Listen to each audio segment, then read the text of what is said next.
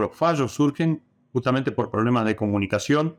y, por no entender que, esto es un trabajo en equipo, digamos, eh, en donde cada uno hace su aporte, tú conoces cuánto come por día ese animal, eh, cuánto, y de esa manera cuántos miligramos de justamente de ese antibiótico va a poder consumir, eh, conoces cuánto, cuánto de agua va a estar tomando ese animal si lo estuviéramos suministrando el antibiótico por, por la vía del agua. Entonces, eh, es ese trabajo para, para, el mejor resultado, creo que es un trabajo siempre, creo que es en, equipo. Eh, entonces, en donde uno de los actores de la eh, cree que, que, la, que,